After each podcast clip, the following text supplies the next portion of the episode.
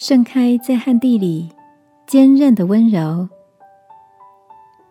晚安，好好睡，让天父的爱与祝福陪你入睡。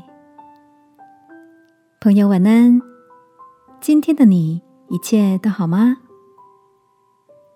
夏天的脚步悄悄来临了，缺水又疫情延烧的季节，怎么吃的方便又健康？成了大家关心的民生议题。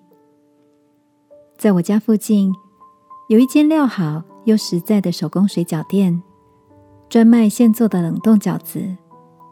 原本就生意不错的店家，近来更是要加班赶着客户的订单。那天我去店里拿订购的水饺时，看到墙上有张沙漠玫瑰的照片，笑着跟老板说。老板，你们的店很像沙漠玫瑰诶，在很多店家都景气低迷、资源短缺的时刻，反其道而行的一枝独秀。老板听了很开心的说：“我就是喜欢沙漠玫瑰的坚韧温柔啊！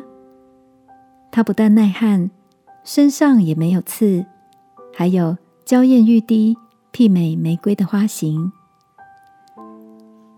亲爱的，最近的生活是不是也像走进了沙漠之中，炙热的就快要透不过气来？在危机中，有人枯萎凋零，有人却能像沙漠玫瑰一样，在困难的日子里开出美丽的花朵。这中间的差异，就在于是不是能够拥有坚韧的生命力。今晚，我想跟你分享一段天父给我们的鼓励。我必在旷野开道路，在沙漠开江河。